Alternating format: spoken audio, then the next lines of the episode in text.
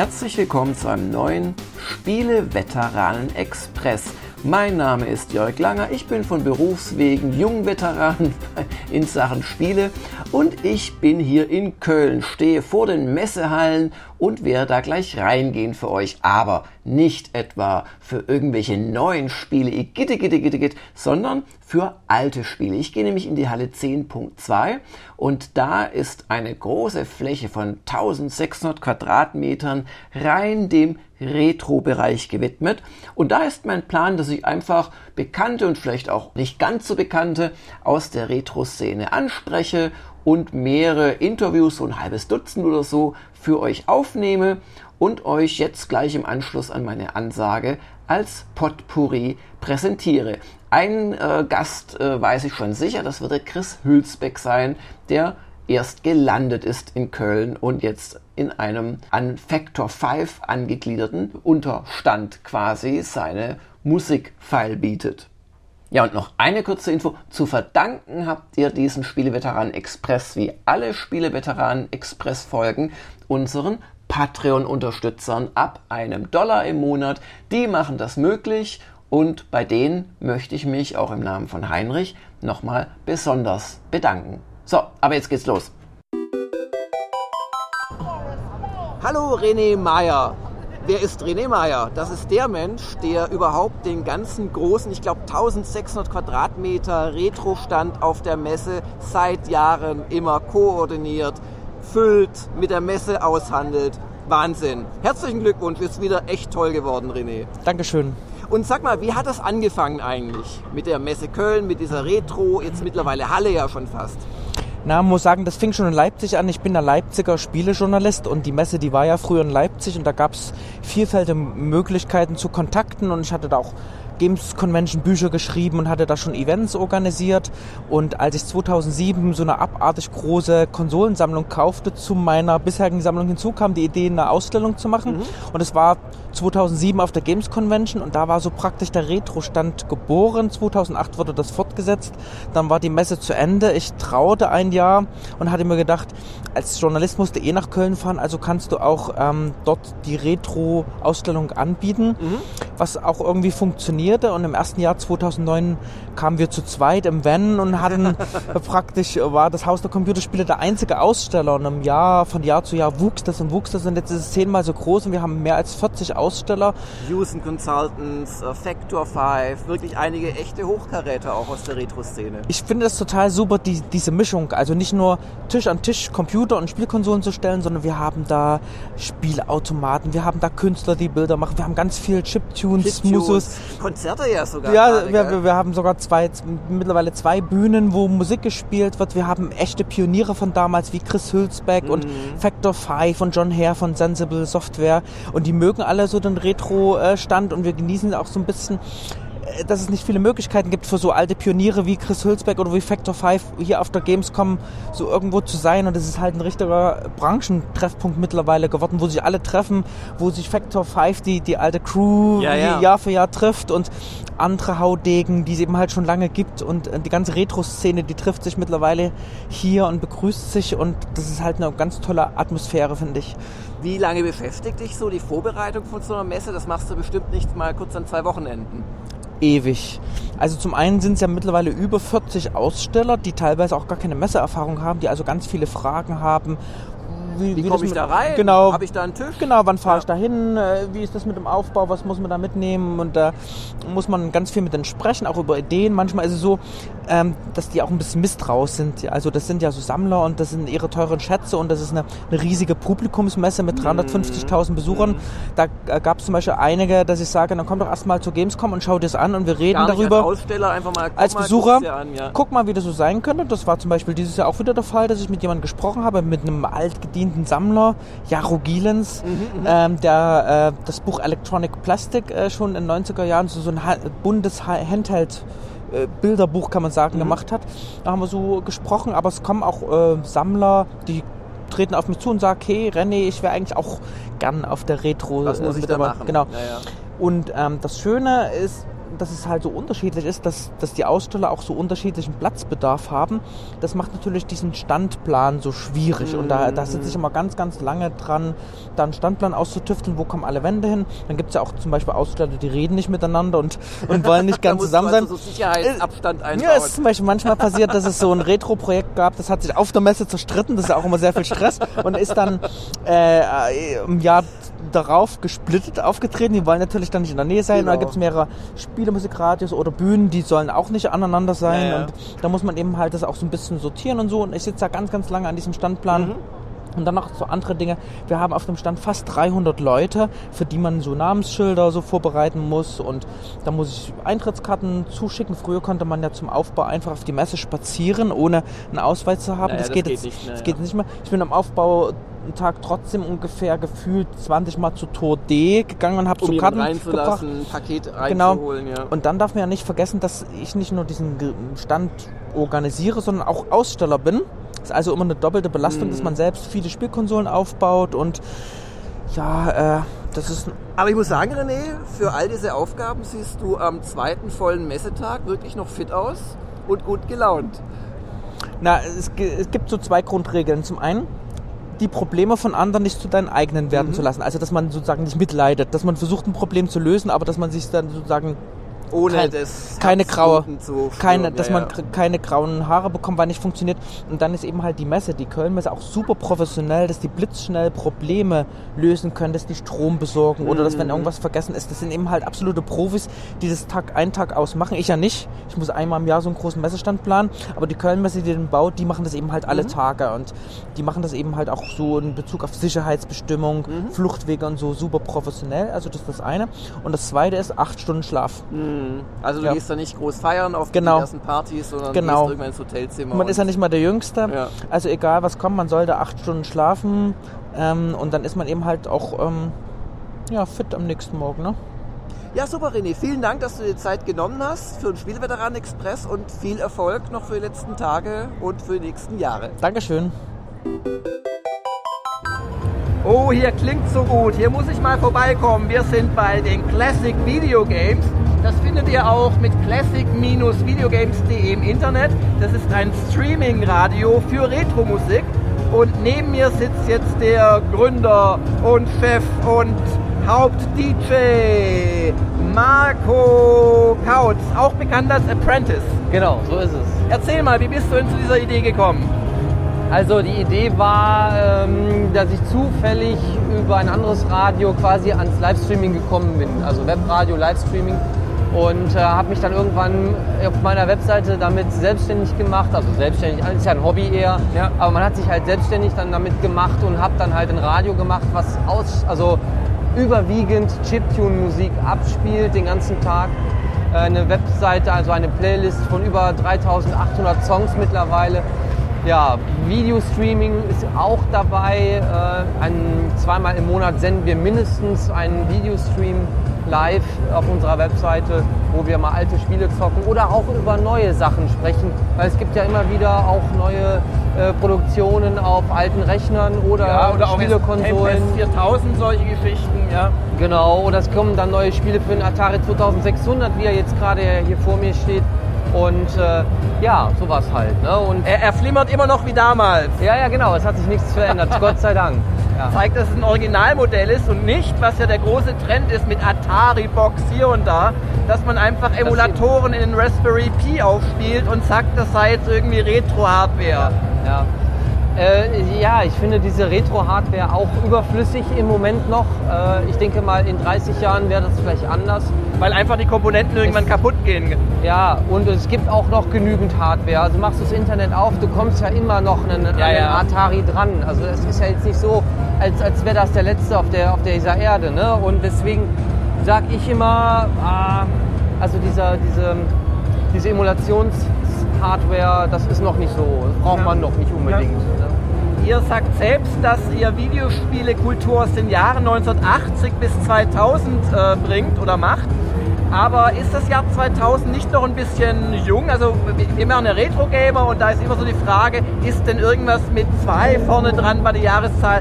Kann das überhaupt Retro sein? Es ist, es ist eine Ansichtssache. Ähm, für mich hört das da auf. weil ich es da auch aufgehört habe zu verfolgen. Das hörte bei mir auf mit der Dreamcast. Okay. Also die Dreamcast hatte ich noch. Die PlayStation 2 habe ich schon gar nicht mehr mitbekommen. Die ist mir, fehlt mir völlig. Äh, Dreamcast, deswegen habe ich mir die gekauft, nicht die PlayStation 2, sondern Dreamcast habe ich mir damals gekauft, weil das Segas äh, letzte Konsole hieß es dann. Ja. Letz, letzte Konsole, ich denke, oh Gott, Segas letzte Konsole, muss ich haben. Dann habe ich mir dann die Dreamcast noch gekauft. Aber ich habe dann schnell auch mit der Dreamcast gemerkt, das Spielen wird mir zu kompliziert. Okay. Also du magst eher so die Spielmechanik betonten, simplen Geschichten, Ja, genau. die aber trotzdem natürlich Spaß machen. Ja, ja, nee, genau. Ja, Also ja. Mir, mir wurde das Spielen zu komplex, zu, zu aufwendig. Und äh, deswegen hört es da bei mir auf, 2000. Okay. Ja. Du, auf jeden Fall vielen Dank, Marco. Und ich sag nochmal die URL für interessierte Zuhörer. Es ist classic-videogames.de. ja. Ja, hallo, jetzt am Apparat, am Funkgerät, Andreas Escher von Factor 5. Hallo Andreas. Hallo Jörg. Du warst ja damals wirklich mit dabei, Terracan 2 und Pipapo. Und ähm, erzähl mal von damals, Factor 5, wie war das? Oh, das war eine schöne Zeit. Also man muss eigentlich sagen, es ist eigentlich eine angenehmere Zeit gewesen, wie, wie jetzt im Prinzip die mittlerweile die neue ähm, Games-Produktion oder Games-Branche. Weil Es war ja viel familiärer gewesen. Man hat also wegen kumpelhaft beim Kollegen gesessen, hat da programmiert. Aber es ist eigentlich schon, war eine schöne Zeit. Aber heute ist es nicht mehr ganz so. Heute ist alles sehr ja, ist alles anders da geworden. Ja. industrialisiert, Richtig, oder? ja, ja, ja, würde ich auch sagen. Ja. Ja. Und jetzt Factor 5 auf der, auf der Gamescom, schon das dritte Mal, glaube ich, mit Ja, eigenem also, Stand. also jetzt ist das dritte Mal, wo ich auch selber dabei ah, bin. okay. Ja. Und, und was macht ihr da? Warum macht ihr das? Ja, wir wollen einfach noch im Prinzip mal, mal unsere Produkte gern darstellen, was wir damals gemacht haben, weil es gibt immer noch viele Junge, die sich dafür interessieren, kommen auch zu spielen, sind auch total begeistert und sagen auch, was für eine, was, was für eine putzige Grafik eigentlich. Aber äh, wenn man gegenüber den neueren Sachen vergleicht, aber es fasziniert die Leute trotzdem immer noch. Und ich finde eigentlich die ganze Sache mit diesen Re Retro-Gamer-Ständen, die wir ja eigentlich ja bei der Gamescom haben, äh, eigentlich eine sehr, sehr gute Sache, weil im Prinzip dieses, dieses, dieses alte Grafik-Gedankengut, wie auch immer man es nennen möchte, ist es halt immer allgegenwärtig, dass es auch nicht vergessen wird. Und ich finde das auch, dass die Gamescom das ja auch unterstützt, eigentlich eine tolle Sache. Und ihr habt aber jetzt keine neuen Produkte mehr. Factor 5 macht ja heute ganz andere Sachen also im, im Video-Codec-Bereich Ja, Pipapo für die Switch mit Nintendo und alles. Aber trotzdem macht ihr euch die Mühe und es kommen ja auch die, die USler darüber. Und Ja, genau so ist das. Ja, ja. Genau, mal rüber mal gucken, wie es auch noch so im Rechten aussieht in Deutschland. was, was machst du jetzt gerade, Andreas, wenn du dich, dich gerade bei ähm, Retro Gamer beschwerst, wenn wir aus deiner Sicht äh, Dinge falsch darstellen? Hüstel. ja, meinst du, was, Terracan-Geschichte. äh, meinst du jetzt, jetzt speziell, was jetzt... Genau, was- was machst du beruflich? Beruflich bin ich, äh, bin ich immer noch im, äh, als Grafiker in der Gamesbranche, aber nicht mehr in der, also in der, in der, in der, in der Unterhaltungsbranche Richtung äh, Glücksspiel. Ah, okay. Ne, da mache mach ich halt die Grafiken für die Spiele Aha, oder, oder Systemsupport-Grafiken und so Sachen. Aber Und hast du jetzt Zeit, hier überhaupt über die Gamescom zu laufen oder bist du komplett am, am Factor 5 Stand? nö, wir sprechen uns schon gegenseitig ab. Also Ja. da, ich gehe jetzt mal eine Runde drehen oder sowas. Also da sind wir doch schon relativ flexibel. Und schon was gesehen, was dich persönlich interessiert? Hm, Ja, ich guck mal da mal rein bei den größeren Sachen, aber wie gesagt, ich bin halt eher so der Retro-Fan. Ja. Obwohl ich zwar auch aktuelle Sachen auch öfters mal spiele, Ja. Aber irgendwie äh, hängt das Herz immer noch so an den alten Sachen. Also sprich an den spielmechanischen Sachen, wo Genau. halt eine, eine Spielmechanik oder auch mehrere da waren, aber jetzt nicht viel Story Ja, und das, ist, das, und das, ändert, das drumherum. ändert sich eigentlich, es ist im Prinzip eigentlich nur, wie man so schön sagt, eine neue Hülle oder neue Grafik drumherum, aber das Interne ist halt geblieben. Ne? Mhm. Letzte Frage, Andreas, von deinen damals mitgestalteten Spielen, auf welches bist du besonders stolz? Super Turrican, also Turrican 2 auf dem Amiga, würde ich sagen. Das, Okay. das ist das, was ich eigentlich, Turrican 2 auf dem Amiga. Da Ja. werden dir einige Zuhörer wahrscheinlich zustimmen. ja, ich hoffe das doch. Vielen Dank, Andreas. ja, gerne. Eine schöne Messe. Ja, und hier habe ich jemanden getroffen vom E-Jagdfest, den Björn Baranski. Was ist denn E-Jagdfest, bitteschön? Das E-Jack Fest, das ist eine Retro-Veranstaltung, ein Retro-Treffen, wo sich einmal im Jahr seit 17 Jahren Retro-Fans treffen und äh, Also nicht nur zum Jaguar, oder? nicht nur zum Jaguar. Es gibt dort, äh, wir haben alles mögliche an Retro-Konsolen dort. Jaguar natürlich spielt auch eine große Rolle, äh, wo neue Spiele für alte Systeme vorgestellt werden, unter anderem für den Jaguar, Lynx, Vectrex haben wir jedes Mal dabei. Und äh, die werden dort gezeigt. Es kommen aus ganz Europa Leute und zeigen diese neuen Spiele. Ähm, für den Jaguar gibt es ja sehr viel Homebrew noch und sehr viele Neuigkeiten. Und ja, dann feiern wir so ein bisschen Retro-Fest. Und wie viele Monate Vorbereitung ist das? Wie viel Lebenszeit fließt da jedes Mal rein? Das muss doch enorm sein, oder? Ja, das zieht sich eigentlich so über das ganze Jahr. Also man hat immer was zu tun, man kommt nie, man ist nie fertig und irgendwann im November findet es dann statt. Im ersten Novemberwochenende sind wir jetzt wieder. Genau. Wollen wir mal für die Zuhörer den genauen Termin rausfinden? Weißt du ihn auswendig? Äh, das ist äh, Ah, hier steht es ja. Ich lese mal ab. Der 4. und 5. November 2017. Ganz genau. E-Jack Fest und wo nochmal? äh, in Kleinenbrüch, das ist in der Nähe von, zwischen Mönchengladbach und Düsseldorf in NRW. Ähm, genau, auf ejackfest.de findet man auch alle anderen Infos dazu. Noch zu dir und deinen privaten Vorlieben. Bist du ein Jaguar-Besitzer und Fan oder hat sich das wo ganz anders entwickelt? Ja, tatsächlich. Also äh, in Karst war so ein bisschen früher äh, auch der Jaguar-Vertrieb einmal kurz. Dann ist da mal eine, Jager, äh, eine Lagerhalle abgebrannt. Und äh, dann hat auf einmal alle Kinder auf dem Schulhof einen Jaguar. Und ich glaube, das ist einzigartig in Deutschland, dass wirklich bei uns in der Nachbarschaft hatte so jeder zweite einen Jaguar. Und ja, da musste man einfach Fan werden, man hatte keine andere Wahl. Vielleicht war es eine geheime Hundenbindungsmaßnahme Wahrscheinlich. des Herstellers. Ja, klasse. Viel Spaß noch hier auf der Messe. Viel Erfolg. Ja, Ihr habt ja auch noch den Winnie Foster mit Gameplan Genau, am genau. Stand so ein bisschen untervermietet. ja, genau, den haben wir aufgenommen, freundlicherweise. Genau. Und äh, bei uns am Stand auch noch aufgenommen haben wir den Männerquatsch-Podcast. Ah, Das ist auch noch so ein kleines Seitenprojekt von mir. Äh, da kann man auf männerquatsch.de mit AE geschrieben alle Infos holen. Es geht um alles, was Männern Spaß macht. Videospiele, Filme, Serien. weghören, weghören. Konkurrenz für die Spieleveteranen. Nicht, nicht Nein. eingeben. Wie war die URL nochmal? Männerquatsch. An, an die Spieleveteranen kommen wir natürlich nicht ran. Ja, du vielen Dank für die Zeit und Sehr noch gerne. viel Spaß auf der Messe. Ich danke dir. Es gibt auch tatsächliche Retro-Programmierer. Dabei siehst du noch ganz jung aus. Hallo Richie. Ja, das kannst du jetzt aber auch bloß sagen, weil du gerade eine Brille hast, die offensichtlich graue Haare ausfiltert.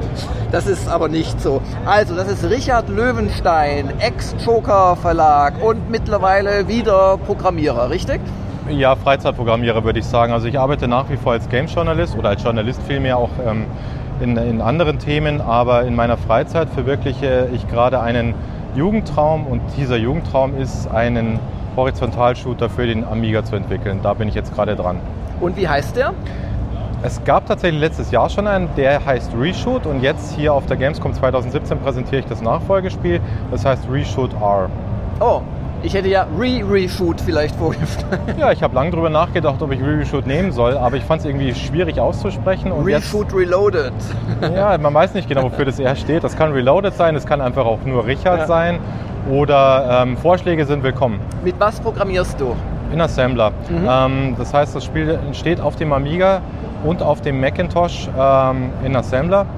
Sprich, ich benutze den, den Mac als Entwicklungsplattform, Xcode. Spielst dann rüber quasi und... Zum äh, Testen, genau. ja. Also ich entwickle auf dem Mac mit Xcode und mit einem Emulator, teste da so die wesentlichen Funktionen und ab und zu mal ähm, spiele ich das Ganze dann auf den Amiga rüber und gucke, ob Also das... von kompiliert als, als äh, ausführbares File quasi, oder? Genau so ist es. Also Mhm. äh, Assembler ist im Prinzip nicht zu komplizieren. Ja, stimmt, du Assembler machst ja schon Assembler. Genau, ist direkt Maschinensprache. Ähm, das heißt, ich kopiere es dann bloß noch auf eine, auf eine CF-Karte. Ähm, ich habe meinen Amiga 1200 aufgerü auf, aufgerüstet, auf, ähm, ja, dass er eben CF, moderne CF-Karten lesen kann. Mhm. Das heißt also, am Mac äh, wird das File einfach auf eine Speicherkarte gespielt, am Amiga eingesteckt, wird dort als Laufwerk eingebunden und so kann ich es dann dort direkt starten. Mhm. Also ein recht schneller ähm, und unkomplizierter Workflow. Ein paar Worte zum Spiel selbst. An was hast du dich orientiert? Wo, wo kann man dran denken als Zuhörer, um sich's vorzustellen? Also man kann natürlich sehr gerne an R-Type denken. Ähm, es äh, sieht etappenweise auch so ähnlich aus. Ähm, meine Prämisse war ein schöner, ein schöner Flow, also sprich ähm, oder 50 Frames, ähm, geschmeidiges Gameplay, nicht allzu schwer, äh, extra Waffen, schöne, schnelle Gegnerformationen, modernes Game Design, sprich also es, ist, es sieht ein bisschen aus wie R-Type, aber es hat auch moderne Elemente, zum Beispiel ähm, Rhythmus, äh, rhythmusbasierte Animation, sprich da läuft im Hintergrund Musik und manche Gegner tänzeln sozusagen Ah, zur Musik. okay. Ähm, das hat jetzt für das Gameplay keine weitere besondere Bewandtnis. Das ist einfach nur ein schöner Effekt, der halt so entstanden ist in den letzten 20 Jahren, den es auf dem Amiga so nicht zu sehen gab. Mhm. Und ich finde es halt schön, so ein paar moderne Elemente einfließen zu lassen. Letzte Frage, wann bist du fertig oder bist du schon fertig und wie bekommt man das Spiel als Spieleveteran-Zuhörer, wenn es einen interessiert? Ich hoffe, dass es jeden interessiert. Ähm, ich habe heute Nacht die erste Demo programmiert. Ähm, ich hoffe, Ende Oktober auf der Amiga 32 Veranstaltung eine weitgehend finale Version präsentieren zu können. Ähm, der Plan ist dann zum Jahreswechsel Januar, Februar ähm, eine verkaufsreife Version zu haben. Mhm. Und bestellen kann man die, tja, ich hoffe mal über Vesalia, die, die typischen Amiga-Händler oder auch gerne auf meiner Webseite vorbeischauen, Mhm. www.richard-löwenstein.de Mit OE wahrscheinlich. mit OE, genau. Mhm, .de. .de, genau. Und da sollte sich dann ein Link finden, um äh, sich das Spiel dann auf den Amiga zu holen. Ja, klasse, Richard. Und dann hoffe ich mal, dass du auch wieder mal in einen regulären Spieleveteranen-Podcast kommst, vielleicht Sehr, sehr zum gerne. Beispiel Soundpfahl-Wink, wenn dein Spiel dann am Fertigwerden ist. Ja, das wäre toll. Und ja, noch viel Spaß hier auf der Messe. Danke fürs Interview, hat Spaß gemacht. So, hier gibt's was zu lesen. Ich bin immer noch in der Retro-Halle auf der Gamescom unterwegs für die Spieleveteranen und ich habe hier den Frank Erstling getroffen. Frank, wer bist du denn? Was machst du denn hier? Hallo Jörg. Ja, ähm, wir beide haben ein ähnliches Thema. Wir sind beide äh, mit einer Zeitschrift beschäftigt, die äh, sich rund um klassische Computer und äh, Spielekonsolen dreht. Ich bin der Herausgeber der Return, des Return-Magazins.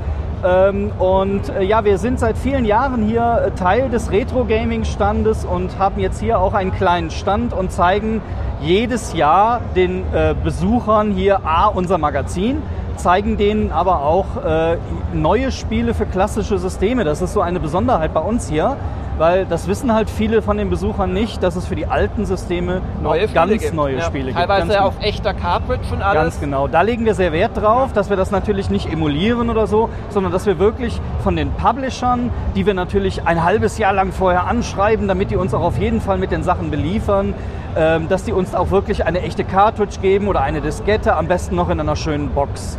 Und das kommt hier bei den Besuchern sehr toll an. Auch unter anderem bei der Presse, die immer wieder überrascht ist. Also nicht die Presse, du und ich, sondern wirklich die Presse so ARD, ZDF.